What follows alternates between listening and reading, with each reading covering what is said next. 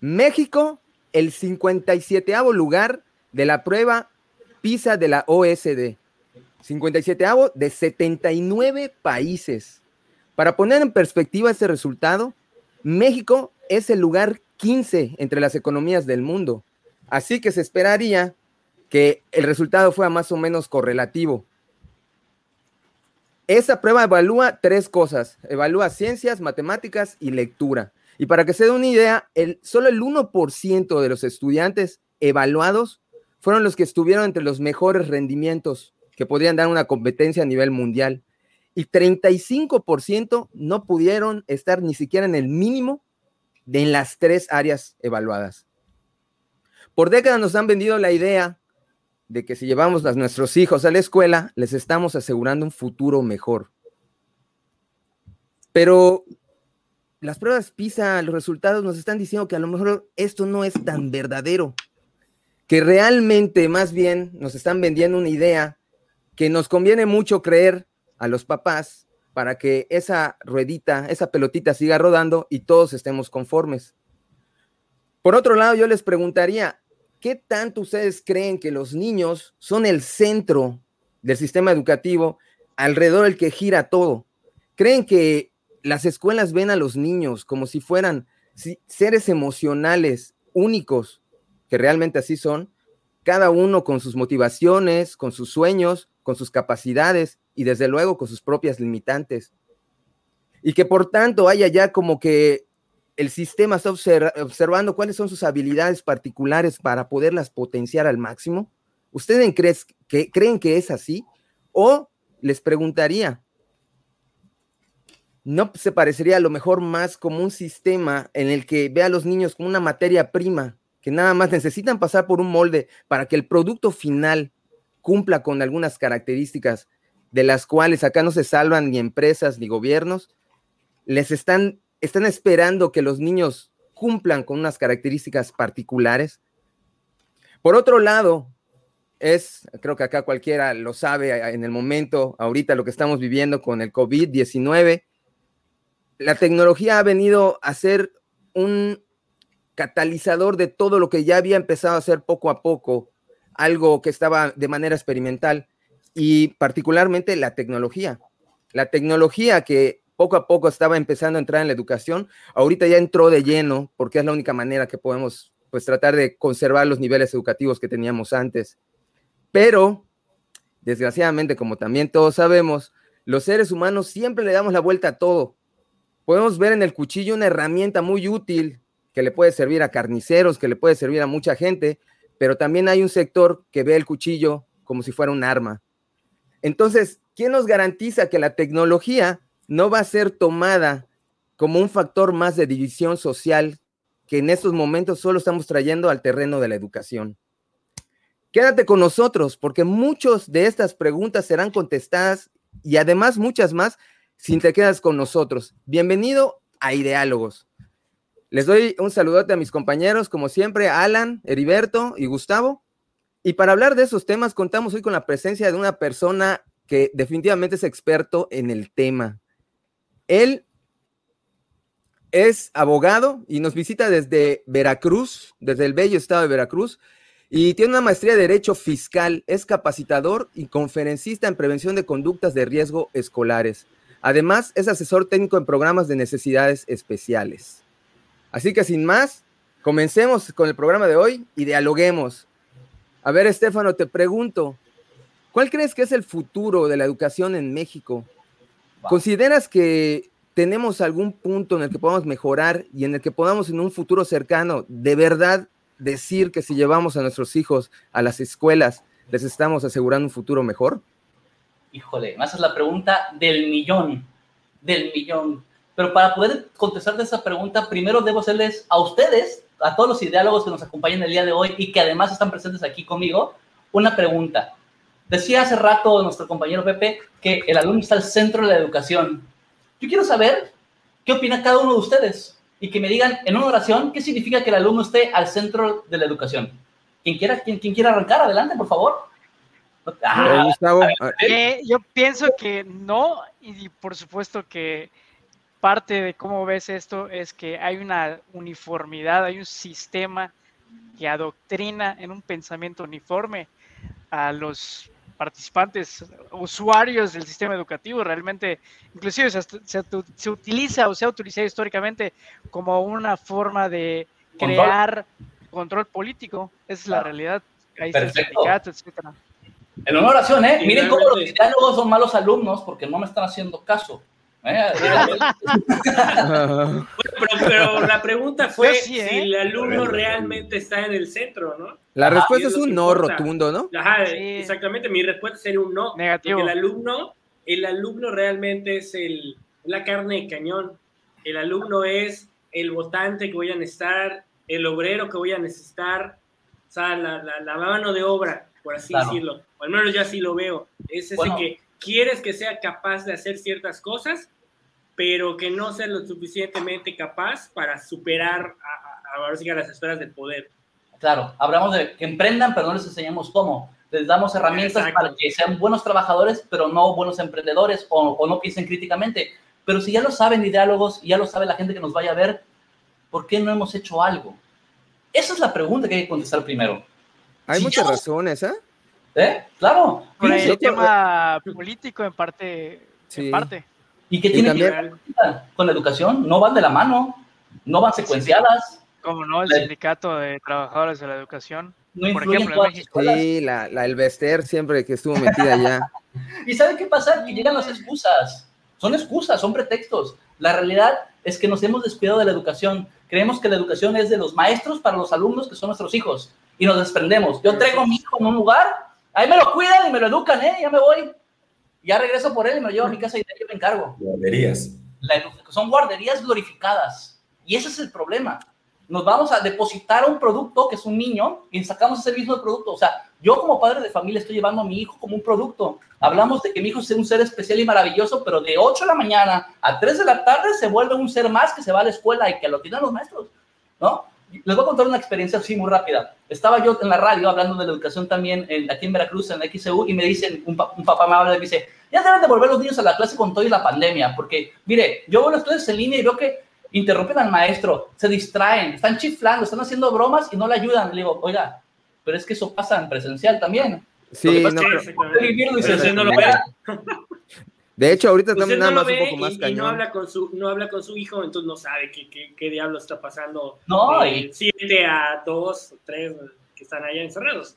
Claro. ¿Y saben qué pasa con esto? Que los muchachos dicen, a huevo, papá, yo en la escuela pongo atención, soy un buen niño, el maestro está loco, está inventando. ¿Y qué pasa? Va el, papá y le maestro, oye, mi hijo dice que te entregó todo, ¿por qué no? Y, y te vas sobre el maestro. Y el problema aquí es que todos estamos divididos y que el alumno está al centro, pero de la división. Yo me deslindo como directivo de lo que hace mi maestro. Maestro me deslindo de lo que el papá no hace y el papá se deslinda de lo que no hace el maestro y nadie se pone de acuerdo. La educación de responsabilidades, ¿verdad? Así es. la cuestión. ¿Responsabilidad de quién es? Todos. La responsabilidad es tripartita. Primero, de los directivos.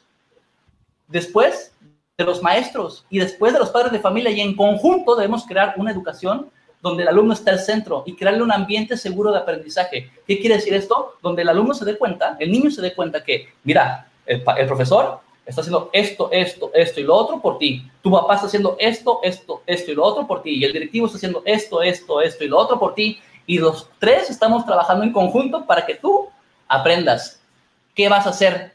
Y créanme. Pero. Dime. Ah, bueno, perdón. No, no, no, te iba a decir, pero si quieres, mejor termina. ¿Qué crees que va a ser un niño? ¿Qué crees que va a ser un miedo, ya tengo miedo. No, mira, lo que pasa es que yo voy a decir, para que aprendan qué, o educación para qué.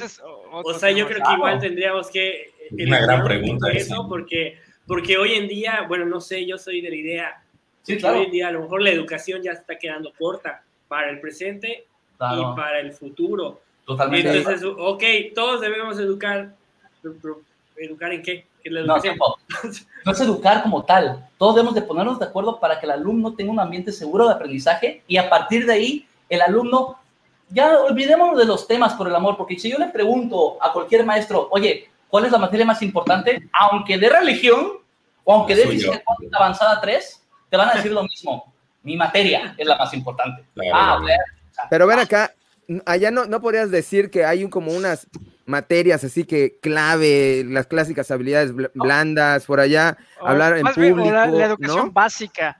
No, no piensa. No, eh, hablar en público, macho, hablar en público jamás está nunca ha estado. Nunca, nunca ha estado. Finanzas, finanzas, pensamiento crítico. nunca va a estar. Están pensándolo mal. Piensen, piensen, ¿Qué aprendieron en la historia de México? ¿De qué les ha servido? En de buenos y malos y de. Ajá. ¿Y de, qué españoles malos. Aprendí que los ganadores escriben la historia. Buenos originarios, güey. Y ya. Aprendí que hay que volver a aprender la historia porque pura mamada dijeron. Exacto. A ver, levante la mano ¿quién ha, quién ha utilizado el trinomio cuadrado perfecto en el último mes. No, en el último año. No, neta yo no. No. Fíjese. Pero Pepe me va a regañar porque él, él, sí dice que eso sí funciona. ¿De cuál? ¿Qué? No, no. Ay, sí, y todas esas cosas. Ahí te Yo sí digo, no, no decir para un demonios ahorita. Mira, es muy sencillo. Las, lo que aprendimos en la escuela, los maestros enseñaron a enseñarnos conceptos, no, perdón, temas. El tema tal, el tema del trinomio cuadrado perfecto. ¿Y por qué? Sí, memorizar. Para aprender la materia, para pasar la materia. Y ya, nos enseñan tem no temas. No razonar. No, déjate eso. Lo que debemos hacer es enseñar habilidades de autogestión, de autoconocimiento, de pensamiento crítico, de emprendimiento. Pero no, no se transmite el conocimiento como tal, como, el conocimiento, los temas son la excusa. Lo importante es el concepto. Un niño que se va de aquí al extranjero y le dice, sabe toda la historia de México y llega a Rusia, le dicen, oye, dinos acerca de la Revolución Rusa. Ya valió madre. ¿Ya? O sea, porque no sabes solo de historia de México. Pero un niño que entiende el concepto de revolución va a Rusia y le cuentan de la Revolución Rusa y él entiende por qué sucedió y encontrará similes entre la Revolución Rusa y la Revolución Mexicana. Y va a sacar características en común y va a poder comprender por qué sucedió y cuáles son las consecuencias en su actualidad. Pero la situación, la situación actual, creo, es que precisamente no se comprende que hay habilidades diferentes eh, para personales diferentes. Ah, seguimos con, con lo mismo. Es que la, educación tiene que estar este como cajitas, como cajitas. Exacto. La educación tiene que estar personalizada. no sirves. Eres flojo, eres bruto, eres tonto. Eso, eso. Las etiquetas que tenemos como docentes. Pero antes de ir a ese tema, me gustaría hacerles una pregunta. ¿Alguien de ustedes ha visto un programa de estudios de primaria y secundaria o de prepa de México? Ah, no. Pues el mío, pero ya ah, ni me Quizás Pepe. Sí, no, no, no. el mío, pero ya ni me acuerdo. No, no, no. Hace 10 años se hizo una reforma, como todos, todos los cambios de cada, cada En esta reforma nos dijeron que había que enseñar conceptos y aprendizajes esperados, que había que desarrollar habilidades, y nos dieron todo un manual y un checklist de lo que teníamos que enseñar en las clases. ¿Y saben qué hicieron los maestros? Entendieron la palabra competencias por ponerlos a competir y valimos madre todos, porque las competencias ah. son habilidades. Y ese es el ah, por eso, por eso ahorita tenemos tanta mentalidad de tiburón. las competencias es, un sistema importado de Francia. ¿no? Tenemos poca mentalidad de tiburón. Exacto. Y el problema es la poca mentalidad de tiburón, que eso es cierto también, y la poca mentalidad de empezamiento críticos porque los maestros seguimos concentrándonos en mi materia es la más importante y yo debo enseñarles los temas para que acredite del año, porque si no el año que viene no van a poder. Error. Pero es que, ve, yo contaba una historia un poco chusca si quieres, pero es real. O sea, yo soy así de usuario de Facebook Marketplace. Pones toda la información a detalle, todo, todo, todo el texto. Macho, la gente no lee, cabrón. Es impresionante. No lee, no lee un puto anuncio de, no sé, de no, sí 200 lee, pero no palabras. Lo que lee. o a lo mejor no, comprende, lo que lee. o sea, no hay, no, hay, no, hay, lectura de pues comprensión. El, la, prueba PISA, en lectura estamos fritos, estamos fritos en lectura. Es que, es que es sencillo, fíjense, papás, ¿qué pasa con los niños, no? Hijo, ¿me traes la cosa esa blanca que está allá, por favor? La que es chiquita, redondita, que puse al lado de la cosa negra. ¡Eh! ¡Ahí voy! Está el teléfono. ¡Ahí voy! Eh! Hijo, porfa, tráeme la cosa blanca, que redondita, que está al lado de la cosa negra. ¡Sí! ¡Ahí, ahí voy! ¡A ver, cabrón, me traes esa! Y, sale corriendo, agarra la cosa negra, porque fue lo último que escuchó, llega contigo y te da la cosa negra y tú te, te emputas. ¿no? Te dije que la cosa blanca... ¿Por qué la... Y eso pasa. ¿Quién le está enseñando a los niños a no leer? Nosotros, porque en vez de decirle, a ver, deja el teléfono, ponme atención. Necesito que me traigas esto porque es de vital importancia para que yo pueda seguir haciendo esta acción que nos sirve a ti y a mí para lograr este objetivo como familia. Y ahí le da responsabilidad. Ahí el niño va a decir que tengo que poner atención a las instrucciones que me están dando porque son de vital importancia para que logremos algo como familia. pero el niño en la casa es un niño, no tiene voz ni voto, no debe tener voto, pero sí voz. Y nosotros no le damos esa voz, no le No, hasta voto, ¿no? O sea... No, porque eh, ellos no aportan en la cuestión económica, ellos no aportan en la cuestión... Bueno, pero a lo mejor una especie de a lo mejor que su voto, chinga, no va a sonar mucho lo que voy a decir.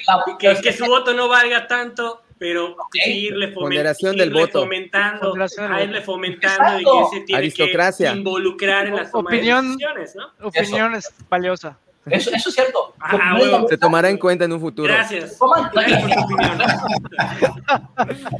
qué gachos, qué gachos. Y aquí a tus 18 años. No, no y, y, luego el pobre niño cuando allá a la escuela igual, ¿no? Lo mismo le hace el maestro y puta ya le diste la madre, ¿no? Exacto. Es el tema.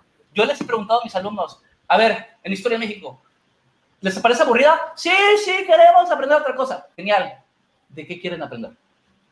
Nos gustan los cómics. Chingón. Les enseño la historia de México con Injustice. Ahorita. ¿Qué más? Nada, nos gusta BTS. Perfecto. La revolución musical de BTS con la revolución mexicana. ¿Qué más? Y cuando les doy esa libertad, pasan dos cosas. Una, se emocionan y son los mejores alumnos del mundo. O dos, se abruman porque nunca en su vida habían tenido el poder de decidir qué quieren hacer. Vean el problema de la educación. Le pedimos a un niño que me levante la mano para ir al baño y al año siguiente, no, a los meses siguientes le exijo que tome una decisión, la decisión de escoger una carrera con la que cual va a tener que trabajar y decidir qué hacer toda su vida.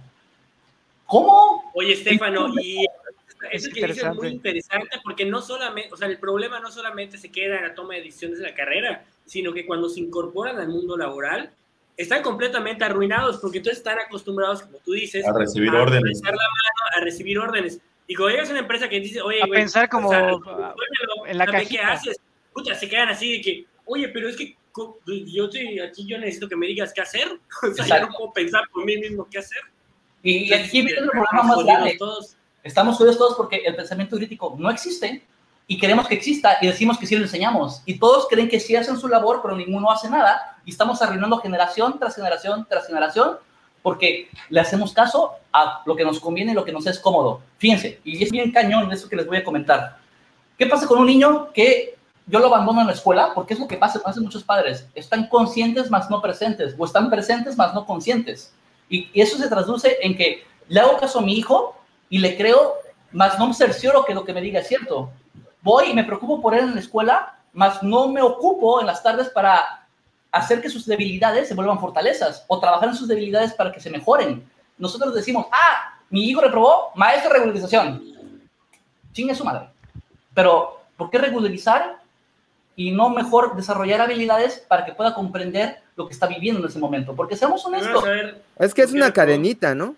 Es una cadenita. Es una, es una cadenita porque realmente el, el, problema que tenemos ahorita es de que los papás tienen que estar mucho tiempo trabajando, llegan cansados y, y ese tiempo que deben invertir en sus hijos. sí, entonces el mismo sistema, creo que lo que nos decía tu compañero en, en la de, que creo que algo de economía, no me acuerdo, tu, tu cuate, que que realmente eh, no tenemos el poder de elección porque, porque es un sistema que te está llevando, te está llevando, ahora sí que la marea te está llevando y por más que quieres salir de la marea no puedes. Y eso es el problema. Y se repite. No, es que podemos romper el ciclo. Hay una frase de New Amsterdam, por cierto, les recomiendo a todos ver la serie New Amsterdam, te habla acerca de un hospital, slash sede de la ONU, slash prisión, slash escuela, slash centro educativo, que está en Nueva York, que es de acceso gratuito para todos, y ponen a un, a un director médico que dirige este lugar maravilloso, gigantesco, que es un idealista en eh, bancarrota con expectativas, igual que yo. El tipo hace todo bien para que todos vivan bien, ¿no? Me encanta, véanla, es súper soñador pensar que puede haber un mundo así. Y dicen ahí, podemos romper el ciclo si estamos dispuestos a romperlo. Y también dicen, otra frase que me impresionó mucho, que todos hablamos, por ejemplo, de que queremos hacer un cambio, pero nadie está dispuesto a hacer el cambio cuando te afecta en tu comodidad. Y es bien fácil decir esto que me están diciendo. Es que la marea, es que el capitalismo, es que el diablo, es que Andrés Manuel, es que quien ustedes me digan tiene la culpa. Y por eso yo no puedo hacer lo que debo de hacer. La realidad es que nada nos impide sentarnos en la mesa a las 8 de la noche con nuestros hijos y hablar con ellos 10 minutos y preguntarles qué aprendiste hoy, qué, qué habilidad desarrollaste, oye, qué problema tuviste, cómo lo piensas resolver, ¿quieres mi ayuda? Eso es estar involucrado. Pero les apuesto que el 90% de las familias mexicanas no se toman ese tiempo no se toman el tiempo de sentarse con su hijo y decirle, hijo, tu mamá trabaja 12 horas y yo trabajo 16 para que tú puedas tener una educación de calidad y ganamos esto para pagar esto y poder comer y vivir con esto que nos sobra y planear cierto esparcimiento. Y el objetivo de nuestra familia es que todos merezcamos una vida mejor y que nos podamos retirar en paz para que tú te puedas desarrollar exitosamente a partir de los 24 años. Y este es nuestro plan como familia. Estás anexado a él y esa es tu responsabilidad también. Vamos aunque, votes, aunque tu voto no cuente. Exacto. Eres parte del club, pero, pero no. Hablando muy en serio, ¿qué pasa ahí? Le estamos dando la responsabilidad al niño de querer aprender, de querer ir a la escuela. Se deja de ser una carga y una responsabilidad, sino un honor el poder educarse. Y esto es bien importante porque no vamos a matar al niño que reprobaste. ¡Ay, pinche! No. No, no, no. El, el, éxito se mide en número de fracasos. Más más fracasos, mejor. Pero es que tampoco lo podemos decir, ¿sabes? de hecho, ese es un punto que, que, te iba a comentar. Uno de los grandes problemas es precisamente la evaluación. O sea, por eso es todo uniforme, porque tienen que tener un método de decir ya avanzó el niño o no, o bueno, el, el, alumno, cómo evaluar mejor ese es todo el tema. Ese es un, tema. Es facilísimo. Es, está regalado. Piénsenlo así.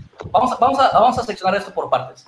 La SEP dice que ahorita en pandemia, si el alumno se puso en contacto contigo, maestro, una vez en el año pasó. Ah, sí. Ya, vámonos.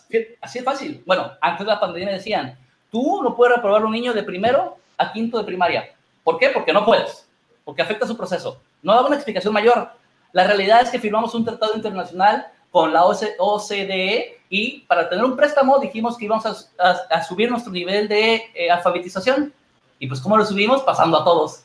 Ah, claro, claro. Sí, ahorita ya no hay reprobados, es lo que, digo, los gobiernos son parte de... Eh, en, el caso de las empresas les conviene porque ningún papá va a pagar para que truenen a su hijo. en el caso de los gobiernos les conviene porque pues, son números, las estadísticas se inflan. Pero ¿sabes qué pasa? La aceptan dice, si tú crees que tu hijo debe repetir el año, lo puede hacer. Porque lo dice. ¿Te lo dice?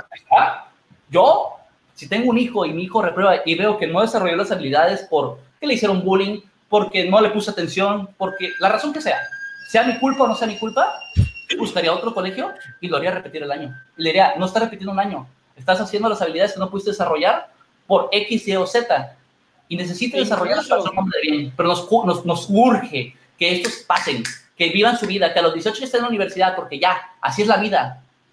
Oye, pero ven acá. Está, bien, y es otra. Ah, bueno, perdón. Perdón, Alan, está, a ver. Bien, está, bien, está bien eso, porque dices, bueno, a lo mejor en esta institución me fue mal, pero a lo mejor no toda fue mi culpa. A lo mejor en otra institución me va a ir mejor, porque a lo mejor tienen otro método o sea, es, como cuando pides una segunda opinión. Así es.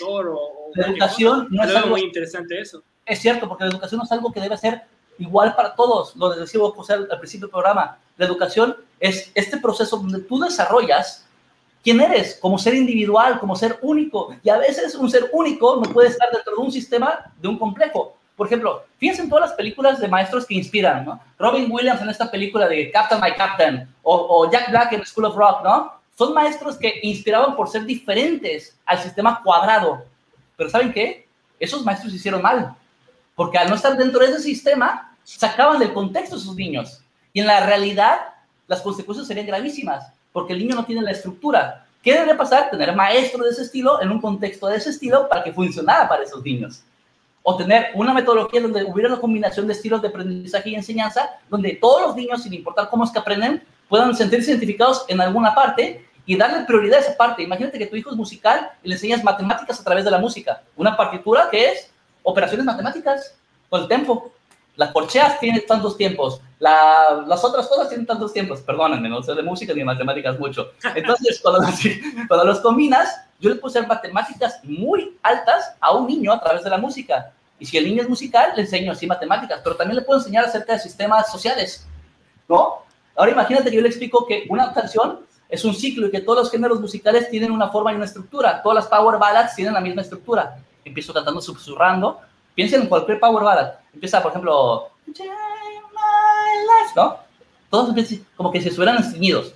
Llego al coro y exploto. Y después canto con más fuerza porque ya me empoderé. Y vuelvo a explotar. Y tengo un estribillo que es una explicación de lo que está pasando. Y el último coro es con todo y me voy, exploto y me aplauden. Bueno, este sistema que se reproduce en cada Power Ballad también se reproduce en la historia porque la historia es cíclica. Fíjate cómo todas las revoluciones del mundo han ido haciendo los mismos pasos y procesos, igual que las canciones. Y ya a un niño musical ya le expliqué con la música, matemáticas y ciencias sociales. Díganme la materia que quieran y yo puedo buscar la manera de a través de la música les explico eso. ¿Cómo capacitas a los padres?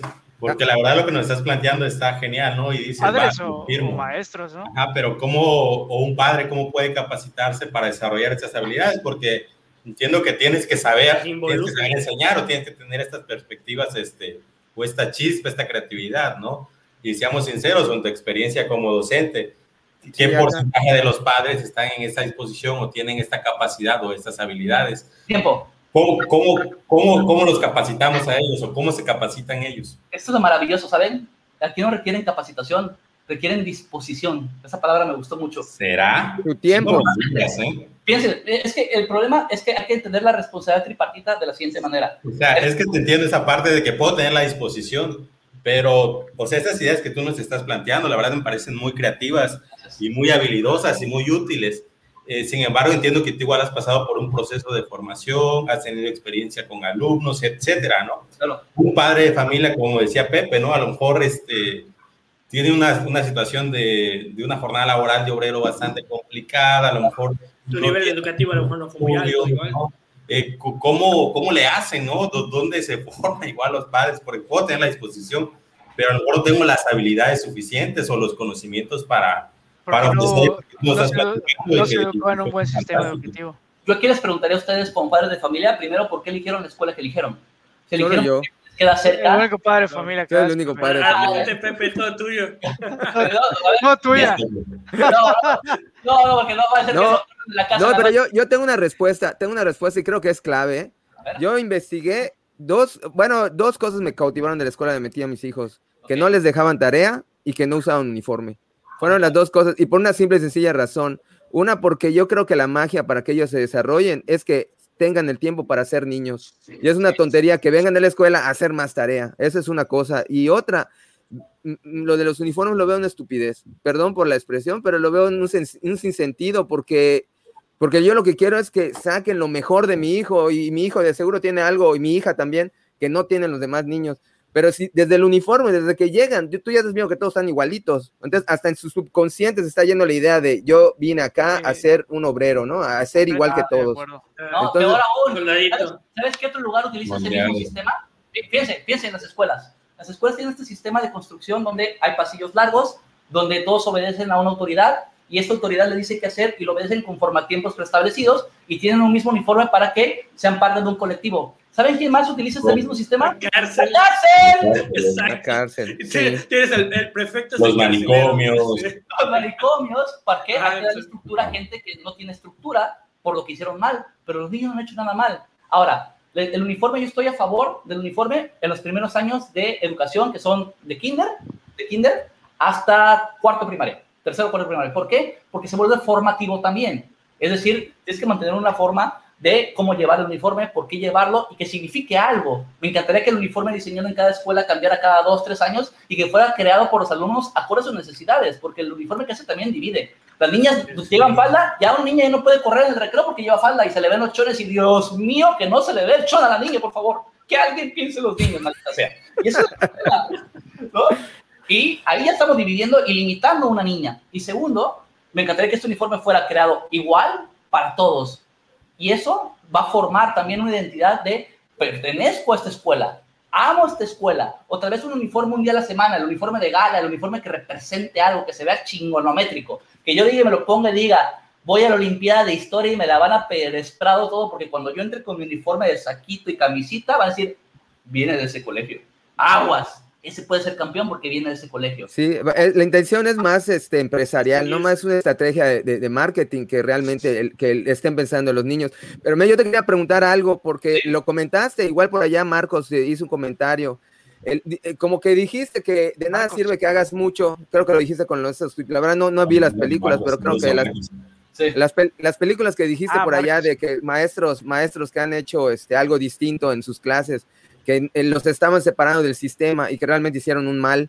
Y por ahí igual Marcos dice algo de que el sistema, que la palabra sistema se repite, se repite, o sea, de qué, cómo yo en mi casa puedo hacer una diferencia para mis hijos. Yo sí les, les, doy tiempo, de hecho ahorita están en su curso de verano, les estoy enseñando electricidad, les estoy enseñando hablar en público. Esa es una idea, de hecho, de mi esposa. Igual entre ellas la estamos haciendo jugar ajedrez, estamos haciendo varias cosas. Pero como tú, cuando llegue a la escuela, que la escuela, de filosofía de, de uniformes, la filosofía de acá, bien, venimos a todos a hacer lo mismo, ¿cómo yo puedo luchar contra el sistema y no, no al contrario, a tener un efecto distinto al que yo quiero? aspiracionista. Exactamente. Estamos, entrando a pelear. Estás entrando con los guantes de box y ni siquiera te has subido al ring, porque no hay ring, por cierto. Insisto, tenemos todos que llegar con una mentalidad diferente y empezar a crear sistemas y ambientes de aprendizaje especializados para nuestro contexto. Miren, Paulo Freire, que es uno de los grandes educadores de la historia, hablaba acerca de que la educación debe ser basada en la experiencia social. Yo considero que Paulo Freire, y así como Hawkins, no, Dawkins, perdón, que es otro de los grandes estudiosos de la educación, decían que había que enseñar al alumno a través de su experiencia previa también. ¿Y cómo logramos eso cuando los alumnos tienen experiencia previa y viven en unas circunstancias muy diferentes, tanto los de escuela rural como los de escuela particular y escuela pública y escuela particular FIFI, ¿no? Porque es, hay una diferencia, o sea, muy grave y muy alta y muy diferente. ¿Qué hay que hacer? Crear contextos acorde al lugar donde estamos parados. Por ejemplo, si un niño de escuela rural llega y le hablo acerca del capitalismo inmersivo en nuestra sociedad y cómo afecta a la diferencia de clases y la diferencia, me va a mandar al carajo. Pero si le mando a este niño cómo producir o cómo crear su propia compañía a partir de las artesanías que él hace, me va a amar. Porque le estoy trayendo la, los temas y los conceptos a su realidad histórica, a su realidad social. Y hay que Pregunta voy, voy, déjame, déjame terminar más esta idea antes de que me, me, interrumpas, porque la respuesta que me, me, pediste a ir a pelear contra el sistema no es pelear contra el sistema, es buscar un lugar donde el sistema sea responsable todos, seamos responsables todos, tanto padres de familia como maestros. Es que esa es la magia. Utopía. existen. No, no, no es utopía. El sistema IB, el sistema de educación IB, te establece dentro de sus manuales de enseñanza-aprendizaje que eso debe de pasar, debe haber juntas con los maestros. Y para certificarte llega el IB, que es un sistema internacional donde eh, eh, este, llegan a las escuelas. No, no es Finlandia. Eso es lo maravilloso, está en todo el mundo. Y además de todo, lo más importante es que este sistema te certifica y te dice, ok, para certificarte, ya veo que te haces todas tus prácticas, que los alumnos muy bien, que, que evalúas como debe de ser, pero quiero hablar con los papás. Ah, ¿quién te traigo? No, no, no, yo elijo a los papás. Y no eligen a los mejores papás, no eligen a los niños de 10, te traen a los niños más bajos, a los niños del medio, unos por el azar, los sientan frente a ellos y les dicen, para que tu escuela siga existiendo, quiero saber cómo ves la educación, qué responsabilidades tienes tú, padre de familia, para esto, qué, qué estás haciendo tú para involucrarte en la vida de tu hijo, cómo ves las acciones que toman maestros, directivos, administrativos y tu hijo en la escuela diariamente, cómo ves el ambiente de aprendizaje, cómo ves a sus compañeros. Ahí me da la pauta de que sí existen esos lugares, pero no los queremos buscar, no los queremos tener. ¿Por qué? Porque es una carga. Es, es quitarte la comunidad de padre de familia de entregar a mi hijo en un depósito y me lo entreguen en la tarde mientras yo me voy a trabajar. ¿Cómo desarrollar esas habilidades? Es muy sencillo. Lo que haces, Pepe, con tus niñas es, maravilloso. Lo estás haciendo muy bien. No tenemos que buscar habilidades nuevas, sino con las que tenemos, enseñar. Y más importante aún, es saber qué habilidades se desarrollan en la escuela y yo llegarlas a desarrollar en mi casa. Si están haciendo habilidades de autogestión, de control de emociones, llego con mi hijo y le hago, oye, necesito que me hagas esto. A ver, ven para acá. ¿Por qué Lash? ¿Por qué te molesta? Lo que estás haciendo es lo que estamos buscando que logres esto. Ya que lo sabes, ¿te sigue molestando? Sí, es que me da flojera. ¿Por qué te da flojera? Es que quiero hablar con mis amigos. Bueno, ¿qué te parece si buscamos una solución? ¿Qué te parece si hacemos un horario y tú a esta hora sacas la basura para que la siguiente hora tú puedas estar con tus amigos? Ah, no hay que traer conocimientos nuevos, no hay que traer temas nuevos, hay que hablar con nuestros hijos hay que saber qué habilidades quieren desarrollar en la escuela y desarrollarlas en conjunto. Y ya. Eso es todo. La educación no es difícil. Educar es un acto de amor, es un proceso en el cual todos involucrados vamos a crear un ambiente de aprendizaje para que este niño se desarrolle libre y plenamente como un ser único, especial y maravilloso, sin las limitantes que tenemos como adultos de que no se puede, no debes, no haces. Pero es... Hace falta, eh, hace falta una escuela que nos enseñe a educar, creo. Que luego no sabemos qué es educar. Eso, eso, ¿Qué eso. Pepe? Eso que yo comentaba, ¿no? Escuela para padres también, ¿no? Sí, es que era importante. Las hay. Las, pues es que, se necesita una sociedad para crear un niño, nunca para educar a un niño. Es que nunca terminas de aprender. Yo he visto los eventos gratuitos por el gobierno, ¿eh? Gratuitos por muchas escuelas privadas y públicas. Escuela para padres, cómo hablar con tu hijo, cómo desarrollar habilidades de tal. Y vas a la junta Yo, yo, me han pagado por sus conferencias y me han pagado la nota, ¿eh? déjenme decirles, para que dé una conferencia de 300 papás, 500 papás, y va uno emocionado, ¿no? Y llegas, 10 papás. Te quedas, madres. Y los demás, ay, es que no pudieron porque, ¿qué es más importante que la educación de tu hijo? Perdón, perdón, ¿qué es más importante? Pues Nada. Tal vez llevar frijol a la mesa, no sé. No. Sí. No, a ver. No, depende de la hora. Depende, ¿no? Depende de la hora del día, huevo. A ver, tiempo. Y la zona también. Yo lo veo así. Si tú estás con tu hijo y tú le das frijol en la mesa y le das las comodidades del mundo, pero nunca estás, no, ¿para qué tienes un hijo? Eres una nana, eres un proveedor nada más. Bueno, pero igual allá podemos. Bueno, ahí, ese es. Ahí nos podríamos desviar a, a, un factor más complejo que es la, la desigualdad, ¿no? Claro. Sí. Pero, chinga, pues sí, obviamente el ideal sería que, que pudieras. Oye, pero espera, yo quiero comentar algo. a ver, para, para, agregar, un poco la discusión, porque yo, yo he leído unos libros de, de, psicología y hay que aprender, o sea, cómo aprende el humano. Primero te das cuenta de que eres inconsciente de tu incompetencia. Luego eres, eres inconsciente, de, eres consciente de tu incompetencia, o sea, sabes, ya sabes qué es lo que no sabes. Luego es la tercera fase es que eres competente, consciente, o sea, poquito a poquito vas aprendiendo, como cuando aprendes a, manejar una bicicleta, tienes que prestarle mucha atención a la, manejada de la bicicleta. Y finalmente te haces tan máster en, la tarea que eres inconsciente, competente, o sea, que ya está el programa o habilidad del inconsciente, ya está completamente interiorizado. Entonces, no sé si ese, ese esquema se aplica hoy en día. Hoy eso es muy importante porque lo que dices te puede llevar inclusive a tener el síndrome del impostor. Como eres inconsciente que eres competente, crees que no lo eres. Entonces no lo haces. Y eso es otro tema. Pero con respecto a la educación, la educación utilizamos aquí en México y en el mundo el constructivismo. El constructivismo es esta, corriente filosófica educativa que dice que el alumno debe aprender de su experiencia previa. Pero yo le veo un gran problema al constructivismo a la hora de aplicarlo. ¿Cómo chingados, perdón, cómo chingados le explico a un niño que es una revolución si nunca ha vivido una? ¿De dónde saco el conocimiento previo? Lo platicaba antes del programa con algunos de ustedes que decían, bueno, te digo que un maestro se está pasando de lanza con él, entonces lo amarramos como puerto, lo ponemos en juego y si, y, si no hacen lo que queremos, pues no lo soltamos y lo matamos. Estos niños ya no han vivido esas experiencias. Tenemos que buscar entonces dos cosas. Primero, saber cuál es el interés del alumno. Y del interés del alumno partir para crear conocimientos. O segundo, crear experiencias de aprendizaje, didácticas reales, controladas por nosotros.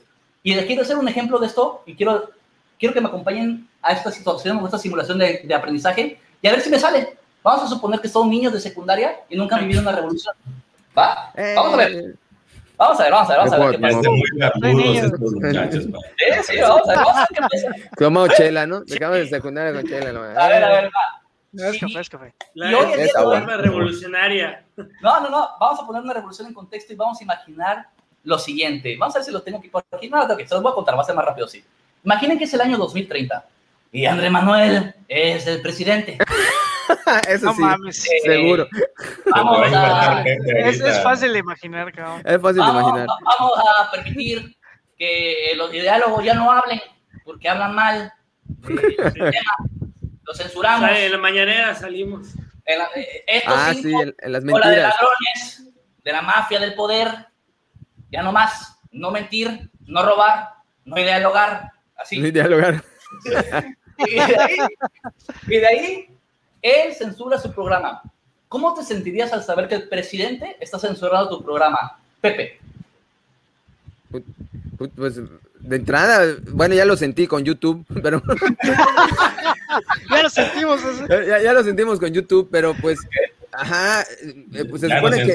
una empresa, se supone que la red no de. Yo, yo soy, eh, pues, ajá, no sé, la pregunta está, porque si me voy por lo tecnológico, yo soy por la soberanía de la red. Nadie la red no me importa, yo controlo porque soy el presidente. Y diálogos no dialogan, nada más mienten, cancelados. ¿No hay más? no sé, una, o sea, yo, bueno, sí, o sea, lo que yo no entiendo, el punto de que tiene que ver con la educación, es de que ah. ¿Cómo te sientes? Estás, ah, está ya por la gente, Pepe. ¿Cómo ah, bueno, yo, ah, bueno, me siento cabronado. Me siento cabronado. cabronado. Sí, me, siento, Sí, me siento, este, ¿cómo, cómo se dice? Aparte, seguramente ya sería un, un zombie el cabrón, porque ya... Sí. Ah, sí, estaría con su tanque de... Oigan, ¿ya vieron, vieron cómo le transformó la cara al pensar cómo se sentiría? Cuando dijo, es que ya me lo hizo Impotencia, yo. impotencia esa es la palabra. Exactamente, bueno, es cierto, ¿eh? el lenguaje corporal lo dice todo. Lo es todo, la cara le cambió, se transformó. El rostro. No, no, y, y, y, quería, no, no, yo soy idealista porque, no, a ver, ¿qué sientes? Y otra vez decía, Sí, porque estás en un gobierno autoritario. O sea, entonces la, coraje, la coraje. De la rey vale, yo creo que es la palabra. Ahí está. Y ahora, a través de les digo, les digo a todos ustedes, bueno, se pone peor porque afuera de su casa en este momento hay una patrulla de policías y están haciendo rondines esperando que salgan. ¿Cómo se sentirían? Vale. Verga. Ah. Perseguido. Ah. Oigan. Perseguido y vulnerable. Pero ¿saben qué? Una mezcla de, de, de encabronamiento. Y ustedes como ideólogos, miedo. ¿saben? Mucha gente los escucha, mucha gente los sigue y mucha gente los ve en YouTube y les Masas, pregunta, ¿qué pasó? No han salido, les mandan correos, les mandan mensajes por redes privadas, de, de, de, de redes sociales privadas. Y, ¿Qué onda? ¿Qué podemos hacer para ayudarlos? Manden Bitcoin, manden Bitcoin. Manden Bitcoin. Donen, don, donen a nuestro PayPal que pronto va a estar aquí abajo.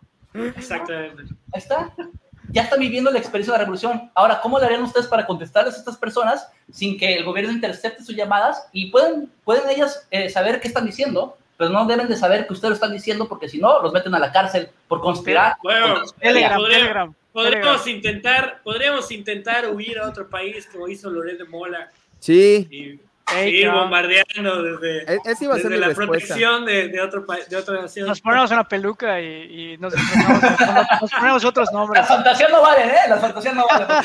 Ah, te pones chichis. Una peluca rubia, pretexto No, bueno, sí, sí es muy interesante, pero igual si, si tu ejercicio lo ponemos todavía más de un gobierno todavía más autoritario, bueno, ya estamos adentro y cierran las fronteras, ¿qué, qué chingados haces? Exacto. Eh, y sí, bienvenidos a la experiencia de tener una revolución. Esos sentimientos que tuvieron, estas ideas que surgieron, esto mismo pasó en 1810. La diferencia es que no había internet, la diferencia es que las personas influyentes no salían en YouTube.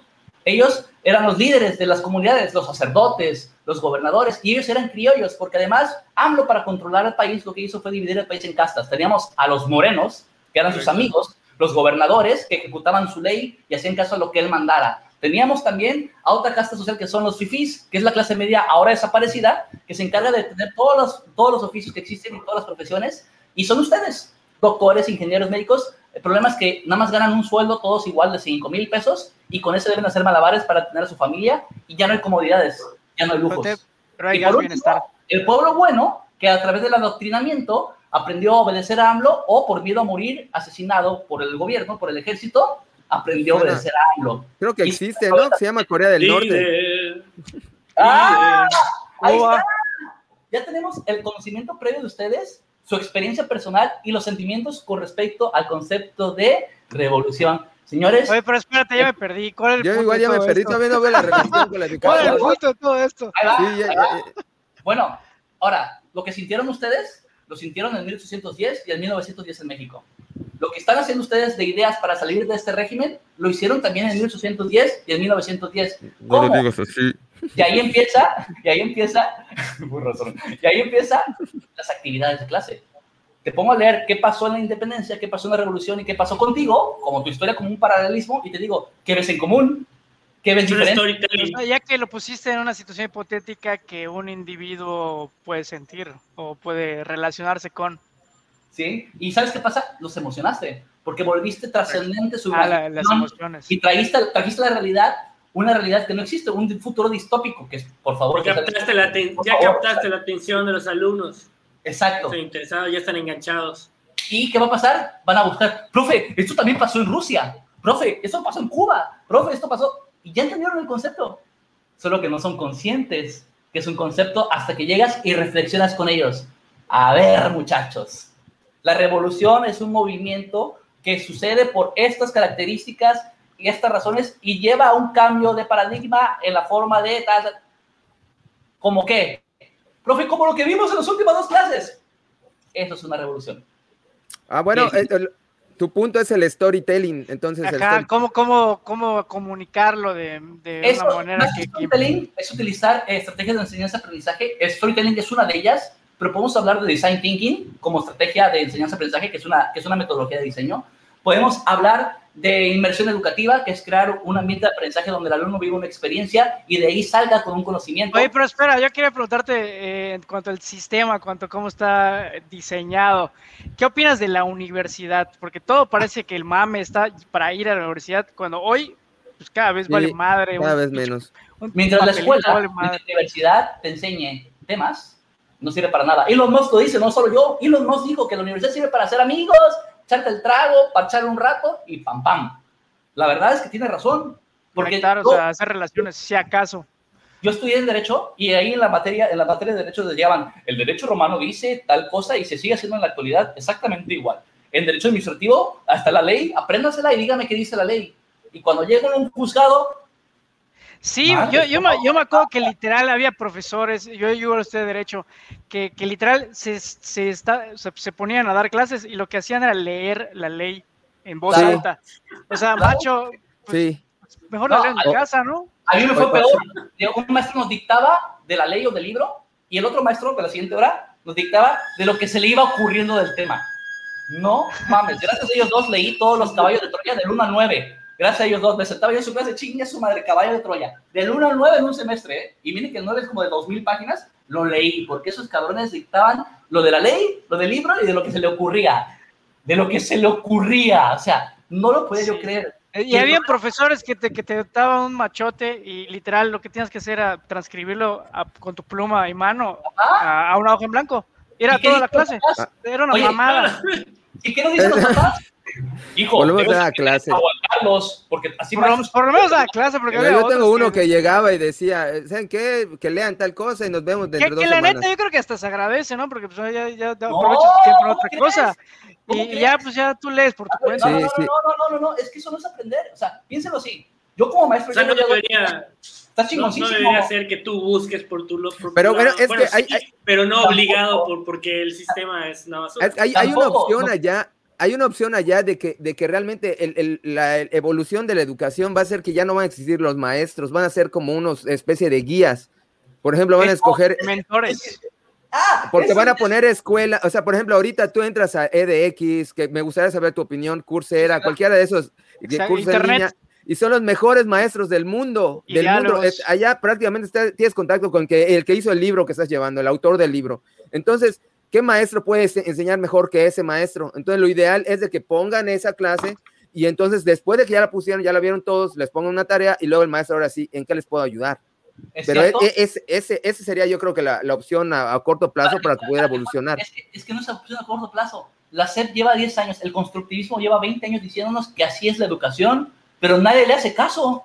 Creemos que el maestro, como papá, si yo le digo, a ver, señores, van a tomar, como alumnos, porque hay, más, hay menos papás que alumnos, como alumnos, van a tomar una clase el día de hoy y en esta clase yo soy el maestro, ya me voy, ahí les dejo el material y regreso en 10 clases y me cuentan que aprendieron. ¿Vale? Gracias, bye. Me van a mentar la madre. Ah, pues si yo le estoy pagando para que esté frente a mí, yo le estoy pagando para que me enseñe y no me esté enseñando nada. Y si llegamos y les dicto, como hace rato decían, van a decir nuestros papás o nosotros, bueno, tenemos que ajustarnos porque el sistema así lo marca y si el maestro es así, después en un futuro me voy a topar con un jefe así y me debo de chingar. Error, error y error. ¿Qué debe de pasar? Yo llevo como maestro y te voy a decir, ¿sabes qué? Esto es lo que vamos a aprender y vamos a hacer lo siguiente. Vamos a vivir esta experiencia y vas a hacer eso, esto y lo otro, así, así, así. Y aquí está mi número de contacto por si tienes algún pedo en ese proceso. Ahí está. ¿Ya lo tienes? Perfecto. Te en 10 clases. Tendrás esas clases para desarrollar lo que te estoy pidiendo. Y en esas 10 clases yo te puedo marcar y te voy a decir, oye, no entiendo cómo es el paso número uno. Ya lo intenté, ya hice. Una especie de coacheo. Exacto. Los maestros son guías, nada más. Nosotros no somos el centro de aprendizaje, el centro de aprendizaje eres tú. Y yo como maestro debo motivarte a ti a que aprendas. Eso es lo que debo hacer. Mi chamba es motivarte. Profe, está muy ching está, de la chingada esto. Sí, sabes que sí está de la chingada, pero ¿por qué estás estudiando esto? Ah, porque quiero ser un gran abogado. Ah, para hacerlo, fíjate, este gran abogado tomó el curso y mira lo que logró con el proyecto que está haciendo en este momento. Se volvió una propuesta de ley que ahora está influyendo en el, sistema educativo de Perú.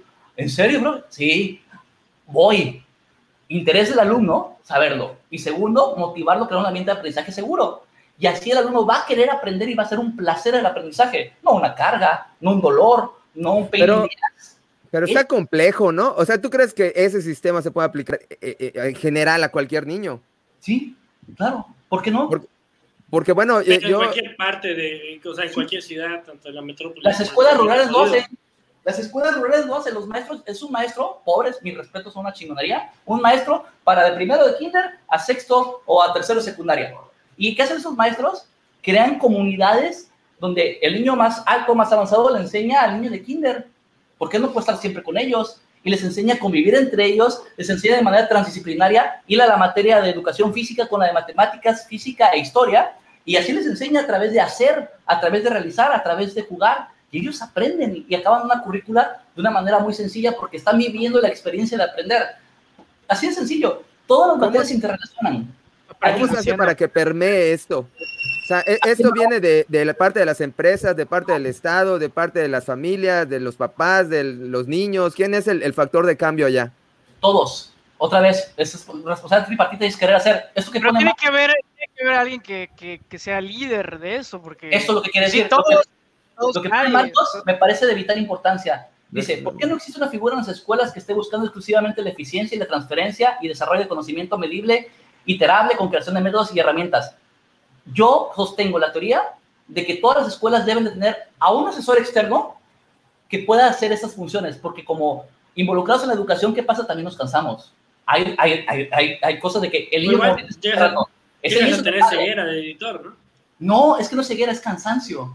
Porque un maestro tiene que pasar lista, cuidar al grupo, que se comporten bien, enseñarles a comportarse, enseñarles el tema, el concepto, hacer planeación, crear material didáctico. Además, cuando hay un evento especial, ajustarse las reglas, seguir el, reglamento.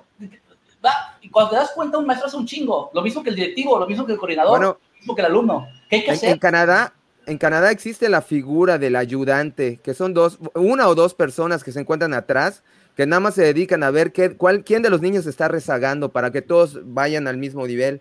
Y, bueno, no podemos y bueno el, PISA, la prueba PISA, Canadá es el mejor país de, América, o sea que posiblemente eso lo están haciendo bien. Pero tendrían que estar de acuerdo todos al mismo nivel. Eso, eso puede ser, porque no todos los niños son al, al tema del patrón. Bueno, sí, el mismo nivel, me refiero no, no al mismo nivel de, digamos, de que todos están bien, iguales, sino el mismo nivel de que alguno si está tambaleando, no entiende las sumas o las restas, pues que allá le, ayuden un poquito más, ¿no? O sea, es que, es que, es que otra vez estamos pensando en regularizar, en, meter un patrón a todos, cuando deberemos de pensar en desarrollar habilidades necesarias para poder tener una, un crecimiento y una educación sano. ¿Quién decide cuáles son esas habilidades necesarias? El niño. Yo le enseño al niño a identificarlos desde un inicio. Si a un niño le digo en una clase, a ver, hoy en esta clase vas a, vos, tenemos como objetivo lograr esto y estamos desarrollando la habilidad tal y le pregunto al final de la clase, ¿lo hiciste? ¿Lo lograste? Porque mi evaluación dice una cosa, pero yo quiero saber, tú sí lo lograste. Y empiezas a conocer esto desde primaria. ¿Y qué pasa cuando te llegan a secundaria, prepa, universidad? Se dan cuenta, ay, eché la hueva en esta clase. Puta madre, mi autogestión está de la chingada. ¿Por qué, ¿Por qué eché la hueva? Porque no hice la tarea y tuve que hacer otra tarea de otra materia para, en esta clase para, para esa porque vale más puntos. Ah, ya entiendo mi problema. Ya sé dónde trabajarlo. Pero no nos sentamos, aquí echamos de los papás también, a, a ver cómo es que los niños se desarrollan, se desenvuelven y deciden las, toman decisiones en la escuela basado en lo que les está pasando. Nosotros nos quedamos, ¿te fue bien la escuela? ¡Eh! Ah. Y ya. Pero si yo le pregunto, hijo, ¿por qué te está yendo bien? ¿Qué defines como bien? ¿Cómo estás midiendo que tú vas bien en la escuela? Ah, pues profe, no bajé de 8, papá. Oye, ¿y por qué no podemos subir a 9? ¿Qué estás haciendo? Ah, es que con el 8 estoy feliz. ¿Y por qué estás feliz con el 8? Y esas conversaciones tan difíciles y tan fáciles a la vez no se tienen no le enseñamos a los niños a entender sus habilidades, ni mucho menos sus emociones. Lo malo, a huevo. Eres un desmadroso, eres un cabrón, eres un incumplido, no haces caso. Pero cuando le decimos, oye, qué padre acomodaste, qué ordenado se ve. Oye, qué chingón este, este detalle que tuviste con tu abuelo. Habla de que eres una persona amorosa. ¿Cuándo lo hacemos? No, ¿ah? Ese es el problema. Bueno, acá hay, acá hay una, un punto, porque yo eh, creo que es un, como una especie de trade-off, ¿no? Porque yo estaba viendo los que, sal, los que les va mejor, que son Corea, Finlandia. Por ejemplo, Finlandia tiene problemas de drogadicción, de alcoholismo, de soledad. En cambio, de, de, Corea, pues es el primer lugar en suicidios. Entonces, Canadá igual anda por allá muy bien en los suicidios, está también dando batalla. Entonces, este, tampoco que te vaya bien quiere decir que... Pero que, te vaya bien, ¿cómo? Porque, bueno, yo estuve viendo que en Corea, pues sí, les va bien, pero están hiper mega presionados los estudiantes. Sí, hay un estrés cabronado. Es un estrés, ajá, Hay una cultura en Corea, en Japón, bueno, los orientales tienen esta idea de que ir al psicólogo es algo malo. ¿Por qué? Porque significa que eres débil y que no puedes y que necesitas un bloqueo para que te saque adelante. Y, y como vas a hablar de tus problemas personales fuera de la familia, es una traición a la familia y se suicidan por ello. Pero igual está por eso te pregunté igual el tema de la universidad, porque me entiendo que todo el pedo es entrar a la Universidad de Seúl, por ejemplo, no, no sé cómo se llame.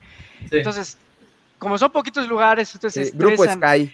¿Y por qué, y por qué chingados? O sea, si no, tu éxito no está tan medido con relación a la universidad hoy en día. Es que hay que analizar. Ahí sí, ¿eh? Y yo sigo pensando en eso. Es que el éxito creemos que es, ser el mejor, el, el tener una carrera y salir con el mejor promedio de ser magna cum laude y tener un, trabajazo con mucha lana. Sí, tener el papelito, pero esto ya no funciona, eso funciona. exactamente. El éxito es ser feliz. O sea, ya, la, educación ya no, ya no te permite tener movilidad social. Tiempo. Es que Bill Gates, Mark Zuckerberg, Steve Jobs, Richard Branson, Michael Dell, eh, Michael Dell, eh, este Antonio Ortega, creo que es el de, el de Sara todos ellos no, no terminaron su carrera. O sea, todos ellos. me choca este ejemplo, ¿eh? Lo odio, porque si no lo terminaron, a ver, a ver, tenían tutores Pero eran niños de así está yo, o sea. Bueno, claro, o sea, obviamente. dejaron dejaron Oxford, no dejaron el CBT 36 dejaron bueno, claro, tenían otros capitales. No es comparativo, ni es un medible de éxito decir, ah, mira, ellos dejaron la universidad y son chingones. No, no, no. Ellos son chingones por la. Sí, o sea, no es dejar la universidad para rascarte los huevos, es para, para ponerte a leer, cabrón, ahí están los libros. El punto es que ustedes comprendan que la educación debe buscar la felicidad del humano y debe ser feliz. Y si tu hijo es feliz siendo bailarín de pole dance, locutor de radio, instagramer, o abogado, o conferencista, o presidente de la nación, que eso haga y que eso trabaje y que eso desarrolle. Pero no, mi hijo va a ser Instagramer. No, Dios mío, que alguien piense en los papás también, por favor. Y ya, no, tú debes ser abogado, tú debes ser arquitecto, tú debes ser contador, tú debes ganar un chingo de No, no, no, no, eso sí no va. o sea, de que le impongas algo, no, no puede ser. Miren, mis no, y, las personas tienen diferentes tipos fortalezas por su personalidad o lo que claro, y hay que Inclusive hasta las van, hasta van, hasta van cambiando y las vas descubriendo poco Así es, eso o sea, es, o, sea, lo digo incluso por experiencia. Ah, abogado, puta, pero si igual a mí me gusta hacer diálogos, ¿cuál es el pedo? O sea, Así es. ¿Qué les va? ¿Qué les va? Y esto está bien cabrón. Yo, yo les voy a contar mi experiencia y por qué tengo esas teorías de educación porque cuando yo salgo de la, cuando entro a la carrera, yo quiero ciencias políticas, no se puede. Y me dicen papás, güey, no hay lana, perdón, no te podemos mandar. A... Yo tenía beca en el TEC de Monterrey, Nicolás Fucas, un francesito que era el director de carrera, me dijo, no, tú sabes muy chingón, tú venirte aquí con beca de 60 la chingada. Y, y me dijo, papá, no hay lana, perdóname. Me fui a LULAB, me fui al ITAM, y entonces traía yo beca, y me dijeron, no hay. Yo era maestro de tenis, yo daba clases de fútbol, y hacía un chingo de cosas, y tenía becas en todas partes, y me dijeron, no se puede, hijo. Nos alcanza para esta universidad. Y, y no hay, es derecho nada más mi mamá me dijo, un abogado cabe en todas partes, estudia Derecho. Y ahí voy de pendejo. Estudio Derecho, la paso mal cuatro años, vivo infeliz cuatro años, salgo de la carrera y me dice, te vas a pagar la maestría. Y vas a ser en Derecho Fiscal porque te va a dejar mucha lana y eso tú lo necesitas. Y aparte eres muy chingón. Y ahí voy de pendejo. Y estudio dos años más. Ahí agradezco al cielo tener buenos maestros porque me emocionaron con su cátedra. Porque me desarrollaban habilidades, porque verdaderamente se preocupaban porque el alumno aprendiera. Y les agradezco a todos los maestros de la maestría el hacerme el estudioso que soy hoy. Y después de esto salgo y digo, pues vamos a litigar. Casi me mato, o sea, sí me iba bien, pero... ¡Qué felicidad hacer cole en los juzgados! ¡Uh! Así es, la corrupción diaria, ¡uh! ¡Chingón, güey! No, sí, no, espera tres horas para preguntar una cosa que te mandan a la verga. ¡Uh! O sea, no mames. Confesiones de abogados. Es la neta, cabrón. Confesiones de abogados. Se pone bien peor. Se vale llorar, se vale llorar. Cuando, sí, cuando sale, cuando sale todo este pedo, y me pongo a dar clases, me doy cuenta que era mi pasión. Yo daba clases desde los 13 años y digo, oye, este, esto me gusta, me gusta ver la cara de una persona que no puede hacer algo o que no entiende algo de repente hace, ¡ay, yo entendí! No, ese es el sentimiento más noble y puro que existe en el mundo. Ese, ¡ay, yo entendí! ¿Y qué pasa? Me pongo a dar clases y me dicen, mis familiares, maestrito, ¿vas a ser un maestrito?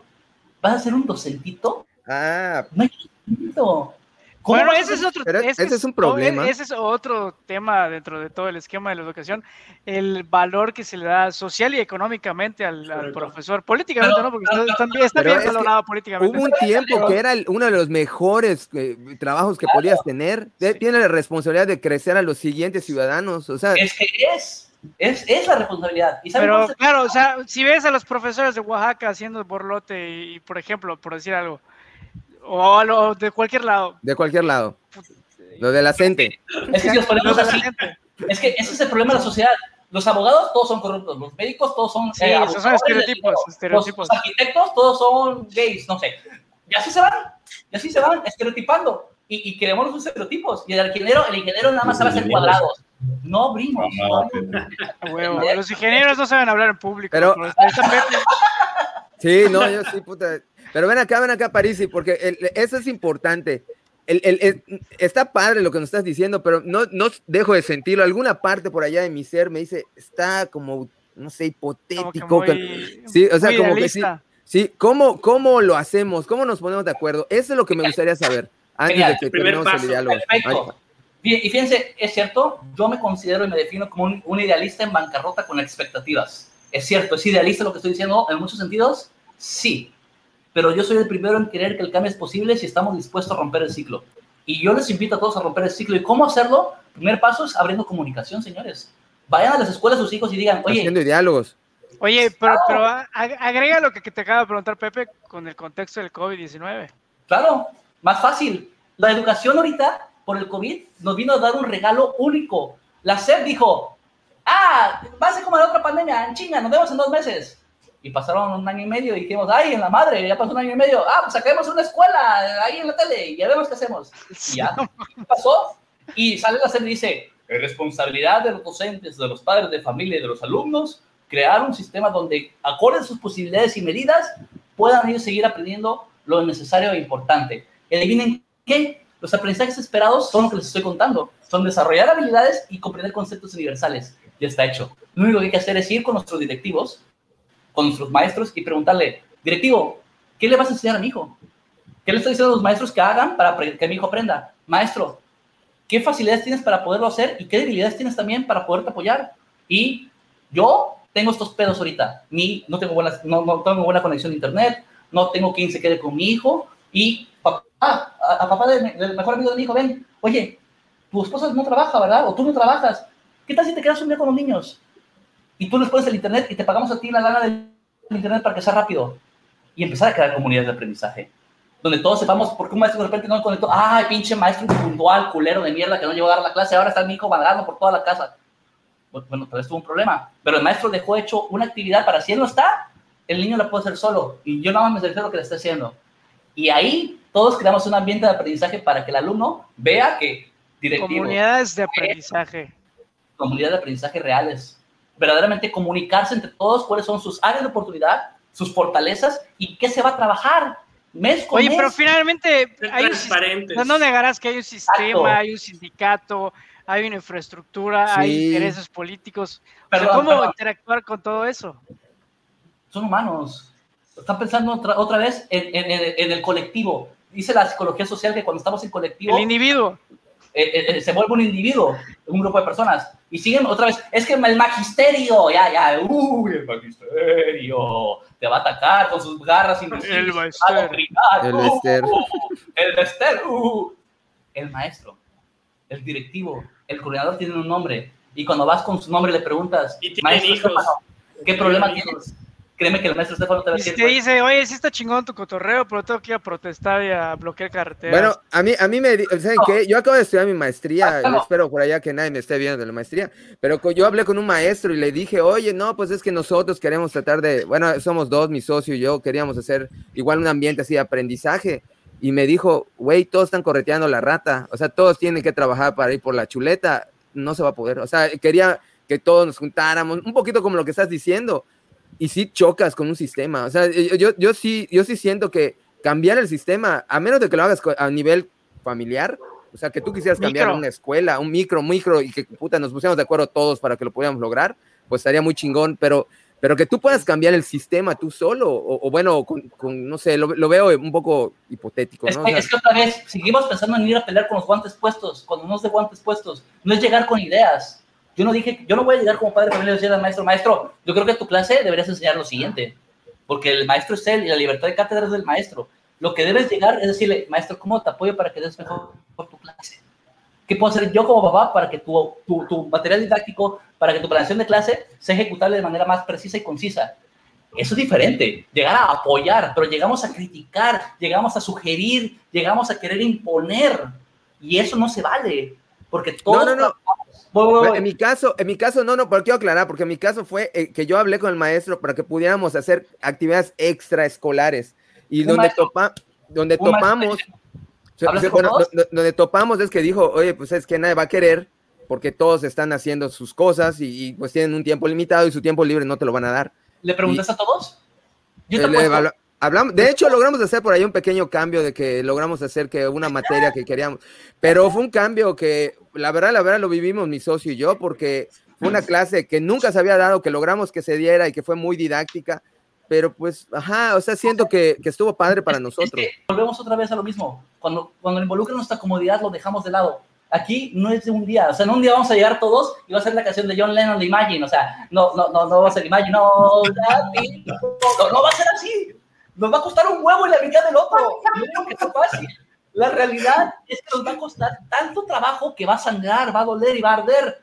Pero si estamos dispuestos a romper el ciclo, vamos a jalar gente que lo haga. Yo sé, las actividades individuales no cambian un sistema. Eso, eso es cierto. Esa es romper una roca gigante. Sí, sí. No es romper roca, es irnos a otro pinche lado y crear algo nuevo. Dejemos no, crees, no crees.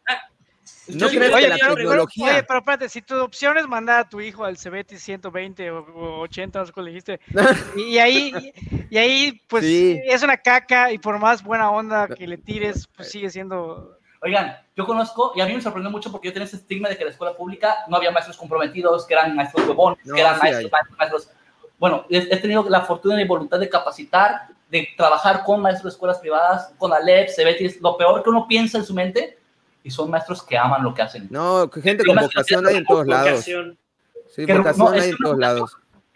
pero es que no tienen idea lo que yo he visto. un maestro que conocí hace, hace un mes acaba de ser maestro y se dio cuenta que sus alumnos tenían internet y el cabrón pagó de su lana y dice, güey, no voy a comer hoy porque tuve que completar la lana de internet. Y recibe a 10 alumnos, los separó en el patio de la casa de sus papás y cinco más en su casa y los separó y puso a su novia a cuidarlos para que pudieran recibir las clases presenciales con el interior del maestro. No mames. O sea, y de él, y esas historias que les estoy contando, les puedo contar que de cada 10 maestros, 8 tienen alguna de estas. Hay vocación, hay maestros comprometidos, la gran mayoría estamos ahí porque queremos estar ahí. El problema es que, como ustedes, vemos un sistema mañado, vemos un sistema mierda, vemos un sistema que no nos da recursos. Pero si llego yo como padre de familia, si llego yo como alumno y le digo, maestro, quiero aprender, ¿qué hago para que tú me puedas enseñar mejor? No van, van a ver la cara del maestro. Va a decir, ah, cabrón, no, no puedo hacer nada. Y después va a decir, ¿es en serio? Bueno, y, pues, tú ves eso. Y después, cuando vea que sí lo estás haciendo, va a decir, no mames, ahora pongo yo. Ese es el problema. Los humanos estamos hechos para crear, para vivir en armonía. Chaplin lo decía en su discurso de gran dictador y no se lo creemos. Creemos que estamos divididos, creemos que estamos separados, que nos separan clases, nos separan escuelas, nos separan profesiones. No, señores. Somos humanos y debemos trabajar en conjunto para crear y estamos creando algo nuevo.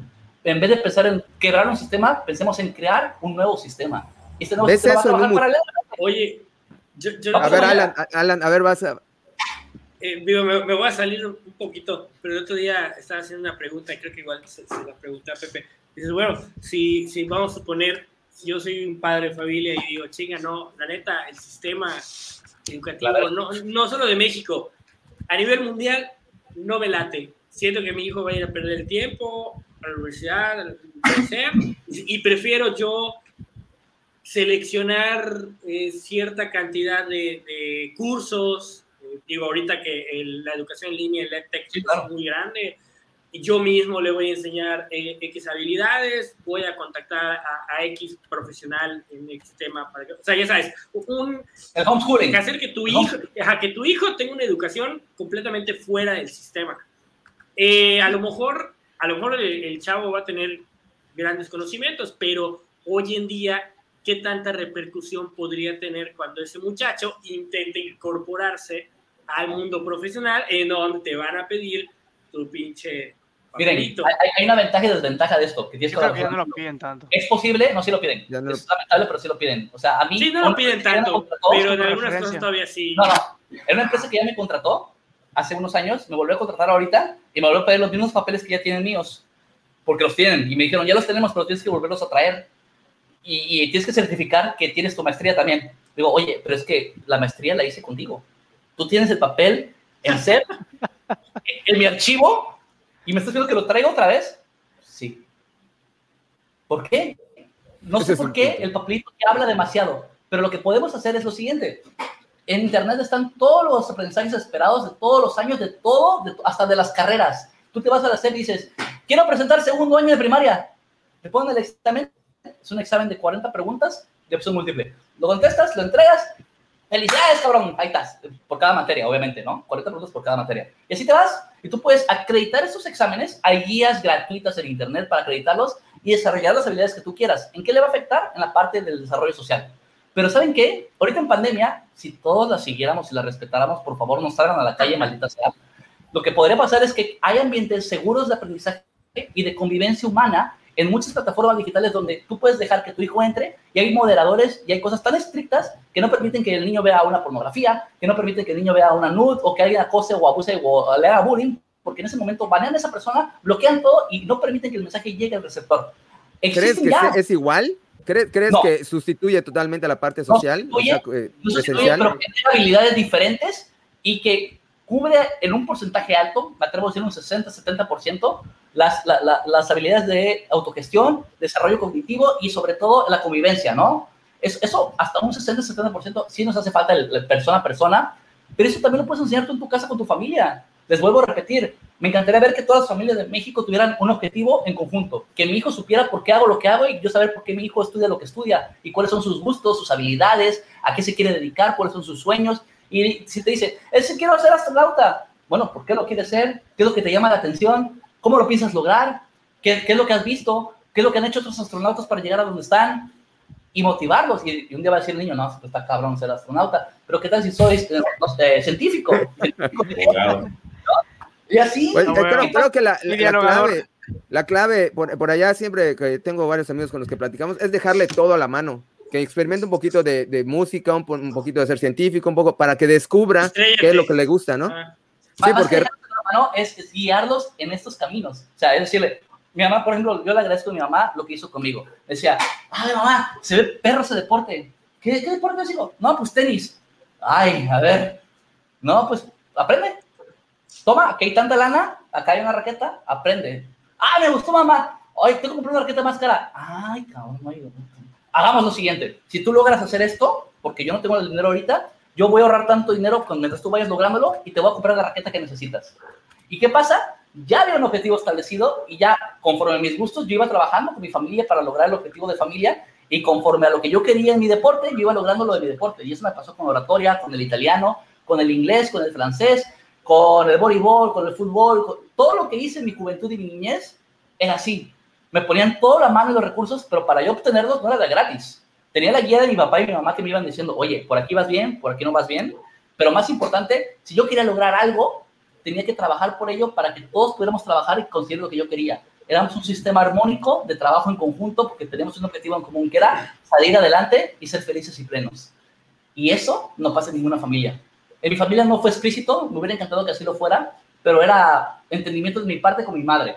Yo invito a todos ustedes, cuando tengan su familia y, y los que ya la tienen, a que lo hagan. Siendo a los niños no que tengan voz y voto, sino que tengan para dónde vamos, porque ese es el primer paso de la educación. Que un, niño pueda reconocer por qué hace lo que hace, por qué aprende lo que aprende, por qué debe de hacer lo que debe de hacer que no le gusta, y más importante aún, qué va a lograr con ello y por qué es importante que lo logre. Y al crear la comunidad de la familia, cuando llegue a desarrollarse en la escuela, va a crear una comunidad en la escuela. Y después de la escuela va a ser con su sociedad.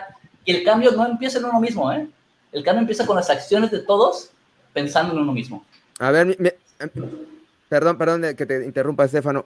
El, más que nada, porque ya estamos encima de la hora, te quiero preguntar una cosa para que, para que quede, no quede fuera del tintero lo que realmente el tema, ¿no?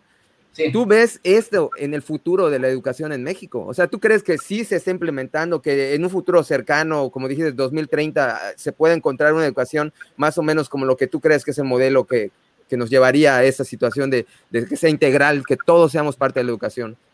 Creo que hoy, el día de hoy, estamos en una encrucijada muy padre, porque hace un año, antes del COVID, año y medio, no estábamos ni cerca.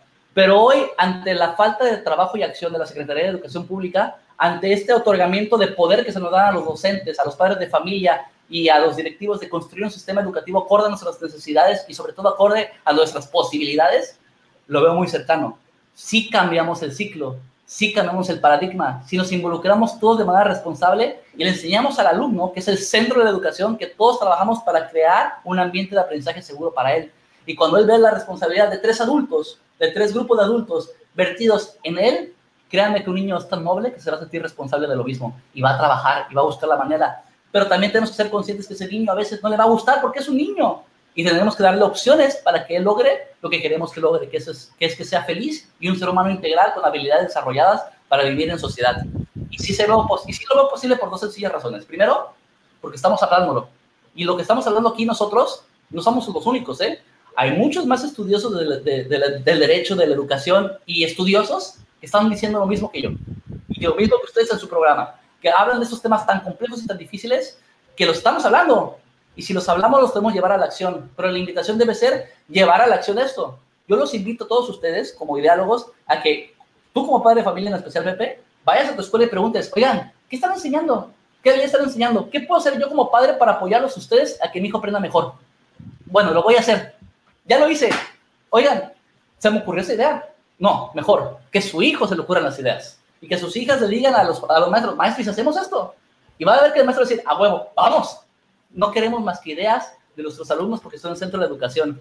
Y vamos a empezar a generar este cambio donde todos nos apoyamos entre nosotros sin necesidad de ir a pelear contra el sistema. El sistema somos nosotros, nadie más. Y si nosotros cambiamos, el sistema va a cambiar. Eso es por añadidura. Y por último, ¿por qué lo veo posible?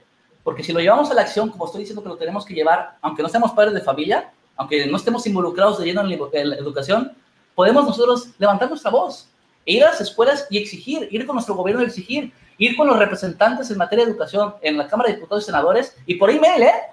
Por su Facebook particular. Yo ya lo hice con dos y créanme que se enojan, pero no te pueden bloquear en ninguna red social porque lo dice la ley. Pueden. Y estar diario. Oiga, ¿y qué va a hacer con la educación, eh? Oiga, no está haciendo nada. Ah, sí, muy y ya, ¿Alguien te ha respondido? Diario, diario. Y créanme que la presión social hace que las cosas cambien. Si cambiamos el bonito del Sonic, ¿por qué no podemos cambiar la educación a través de la presión social?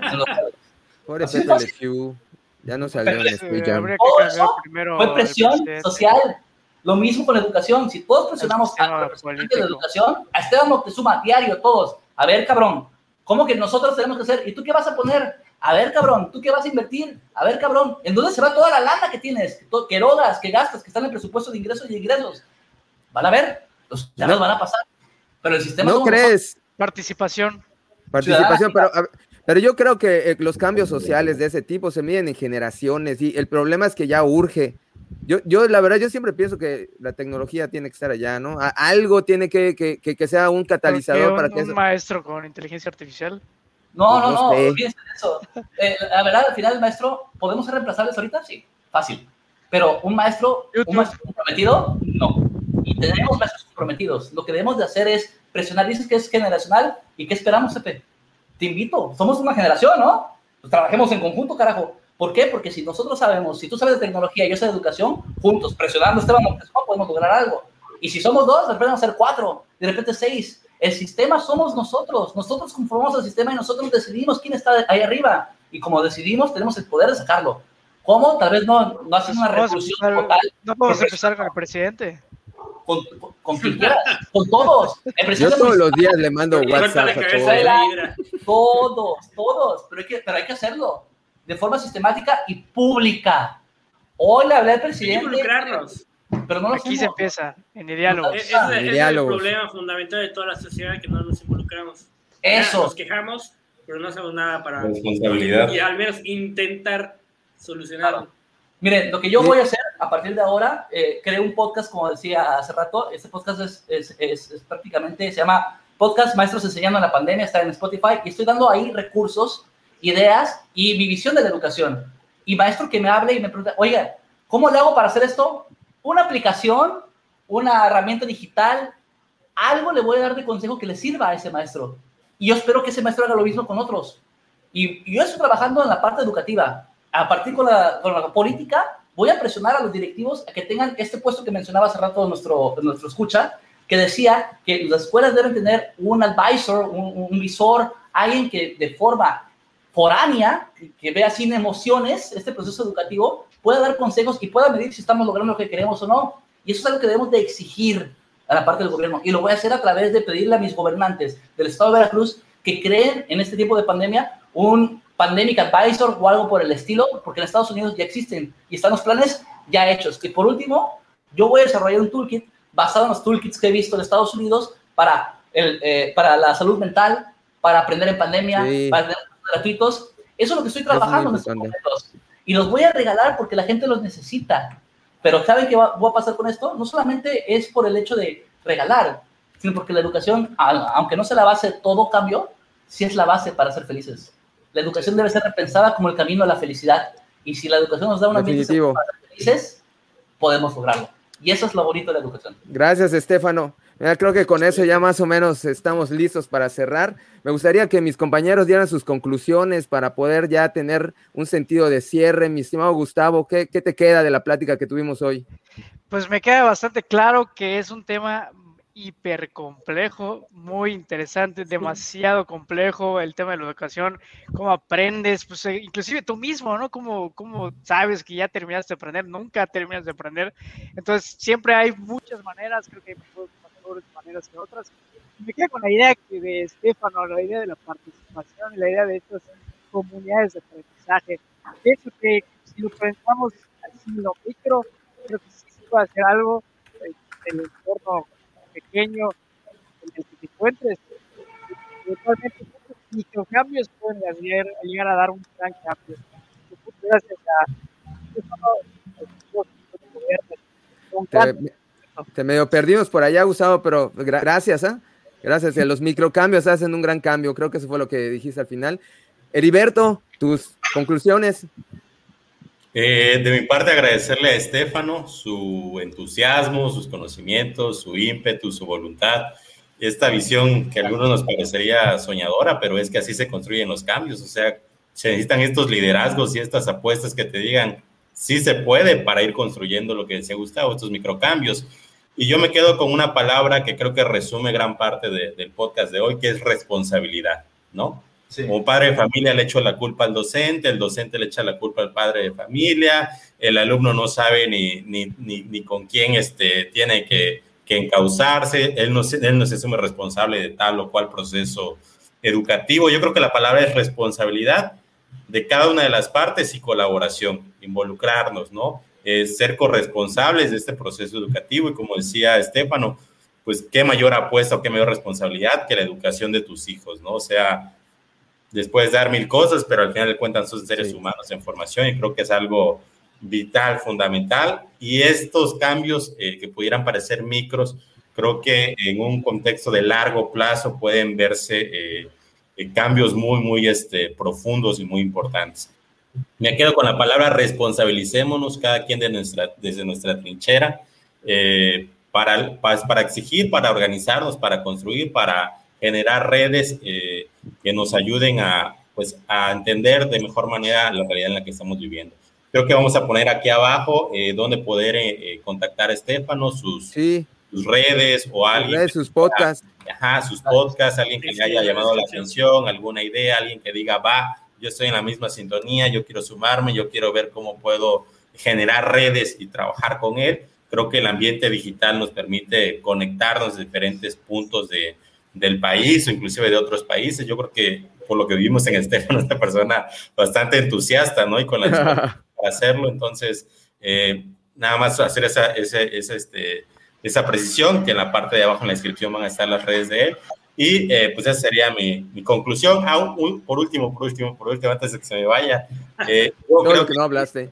Ajá, lo que dijo Estefano, un maestro comprometido no es, no es, no es reemplazable Y yo igual lo digo por experiencia eh, personal, a lo largo de mi formación académica eh, básica y profesional, eh, sí me he encontrado tanto con maestros superbarcos como con maestros que te dejan huella, ¿no?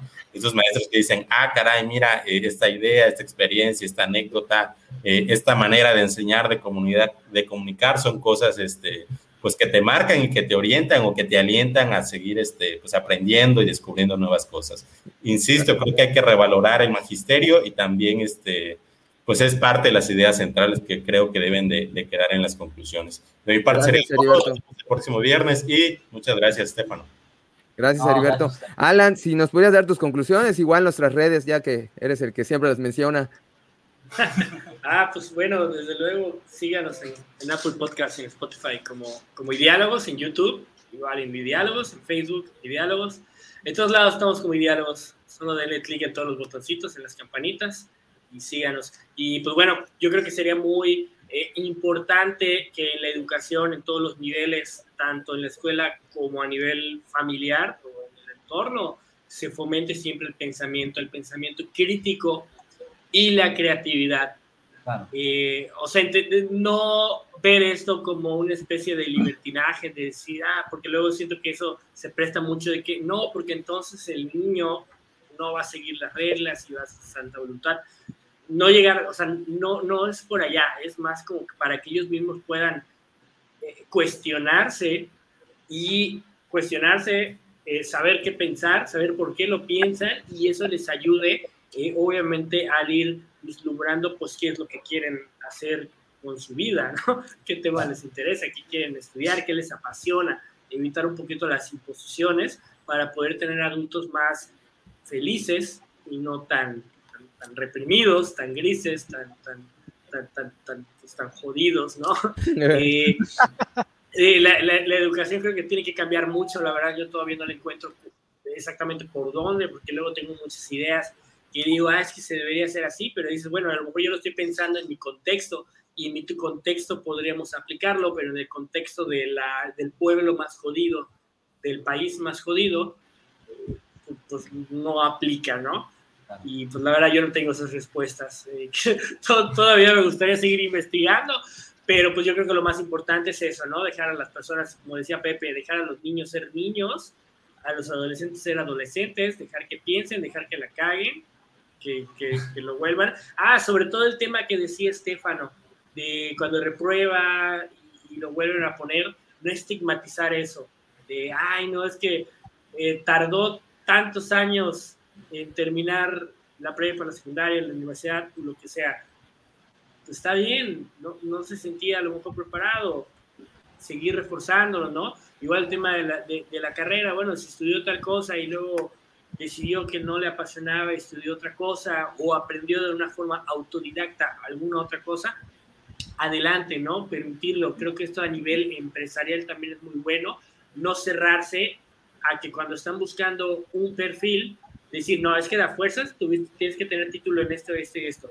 Si no, ni siquiera te doy la entrevista, porque a lo mejor los que tengan ese título no dan el ancho. Y a lo mejor un güey que estudió una cosa completamente distinta, no sé, voy a poner un ejemplo de aquí, en un puesto para algo de comunicación. A lo mejor si llega el abogado Gustavo van a decir descartado por ser abogado, pero a lo mejor puede tener un mejor desempeño que un cabrón que salió de la licenciatura comunicación. Sí. Entonces creo que tendríamos que todos empezar a ser más meritócratas en el, en el sentido de, de, los resultados y no el papel. Y pues bueno, muchísimas gracias Estefano por todos tus tus ideas, tus opiniones. Eh, estaremos poniendo en la descripción el link para tu podcast, claro. porque creo que es muy bueno. Eh, justamente es un ejemplo de lo que decías, de que todos nos involucremos y decir, bueno, yo puedo ayudar en esto. Yo sé de esto, lo he probado, ha funcionado, toma y checa a ver cómo, cómo te va, ¿no? Y pues a todo el auditorio, denle me gusta, comenten, compartan y propongan temas también. Suscríbete. Suscríbanse. Gracias, Alan. Estefano, tus conclusiones, porfa. Pues me llevo varias conclusiones de sus conclusiones. Primero, que hice bien mi chamba, porque sacaron conclusiones mucho más adelante, mucho más allá de lo que yo venía a explicar. Por ejemplo, lo que acaban de decir me, llamó mucho la atención, el checar no el perfil de los estudios, sino de las habilidades para contratar a alguien, que lo que decía, la, educación debe estar enfocada en las habilidades, ¿no? También el no estigmatizar, porque el estigmatizar no solamente va a la cuestión educativa, sino en la cuestión social también. Y creo que más importante, o mi mensaje final, es decirle a todos los padres de familia que el educar no es un acto de conocimiento, sino un acto de amor. Que ustedes pueden educar a sus hijos a través de saber qué está haciendo la escuela con ellos y cómo las habilidades que ellos desarrollan se pueden trabajar desde casa. Si están trabajando autogestión, bueno, puedo autogestionar que mi hijo, que mi hijo trabaje en poner la mesa y quitarla. Ya lo estoy educando en lo mismo, ya estoy desarrollando la misma habilidad. No es una cuestión de que yo tenga que aprender tecnicismos, la información en Internet está toda ahí disponible, solamente hay que saberla buscar. Maestros, invitarlos a todos a que a través de la emoción, a través de crear ambientes de aprendizaje seguros para los alumnos, puedan, como bien decían hace rato, cagarla una y otra vez y seguir aprendiendo y seguir con la confianza de querer seguir aprendiendo. Porque el aprendizaje, además de ser un acto de amor, es un placer. Y por último, y, más, y no menos importante, a todos los directivos a tener la humildad de aceptar que alguien de fuera llegue contigo y te diga, ¿sabes qué? Lo que dices que haces en realidad no lo estás haciendo, pero para que lo puedas en verdad lograr, tendrás que ser esto. Y aceptar esa recomendación y no verla como una crítica, sino como una oportunidad para ser la persona que tú quieres ser como institución educativa. Y a todos, sobre todo a los alumnos, decirles que tú eres el centro de la educación y que tú decidirás cuál es el camino que tú vas a llevar. En ti riqueza responsabilidad porque todos trabajamos para que tú la tengas y seas libre y seas feliz y seas pleno. Y tu felicidad siempre va a ser la felicidad de tu padre, de tu madre, de tu coordinador, de tu directivo y sobre todo de tu maestro. Porque ver alumnos felices no tiene mayor gracia si ellos no lo lograron por su propia cuenta. Gracias y diálogos, síganos. Son una maravilla, aprendido muchísimo de ellos y yo los voy a recomendar en mi taller y en mi podcast. Voy a poner su link. Vamos a poner los links acá. Sí, pero yo voy a poner en mi perfil. Considero que Porque hay que crear comunidad en todo. Hay que crear comunidad. Exacto. Ya, ya, soy buen maestro. Ya me voy. Bye. Me voy. Nos has enseñado. Gracias, Estefano. Con buena energía. Sí, definitivamente, a mí no me queda más que agradecerte tu energía. Tienes un, ímpetu tremendo, realmente muy buenas ideas. Eh, yo creo que por allá decía Hillary Clinton que se necesita toda una sociedad para crear, para educar a un niño. Y, y, creo que así es, es responsabilidad de todos. Me gusta mucho tu idea. Creo que tenemos que llevar a la práctica. Para llevar a la práctica nos tenemos que poner de acuerdo. Y creo que esta manera de los podcasts, de tener más comunidad, es una manera de poder eh, dar esas ideas y que la gente las empiece a conocer y aplicar. Y nada más eh, me gustaría agregar algo, ¿no? Porque ya saben que tengo que terminar con algo que tenga que ver con tecnología. Acá, Elon Musk eh, se dio cuenta de esto, se dio cuenta de que definitivamente no, no estamos yendo bien. La educación tiene que ser algo, mm, algo sagrado, es lo más importante que debería vivir un niño. Y por eso hizo su escuela, Adastra ustedes habrán oído de Adastra, y él, él se dio cuenta que realmente la educación está cambiando tan rápido que el contenido ya no es tan importante porque lo que aprendes ahorita, cuando termines después de cinco años tu carrera, a lo mejor ya no te va a servir, ya no va a ser, ya valió madre, ya no es algo que puedas aplicar.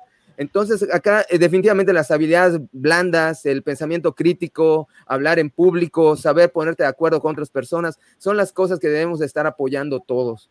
Y definitivamente algo que no está muy en mi radar y ahorita estoy empezando a entender por, porque tengo hijos, es la inteligencia emocional, ¿no? Hay, hay que tratar de, de, trabajar mucho en eso, de que el niño sepa que, que, es importante, el niño entienda que, que como, como dijo muy bien eh, Estefano, es el centro y que aunque algunas veces va a haber cosas que no le gusten, se tienen que aprender a reponer. Por allá está la prueba del, del Oreo, que, que, puede ser una tontería, ¿no? No sé si hayas oído de que el niño le dan una Oreo, le dicen, te voy a dejar una Oreo acá en la mesa, si la agarras, pues ya te quedas con esa Oreo y ya. Pero si no la agarras, vengo dentro de 15 minutos y te doy otra galleta.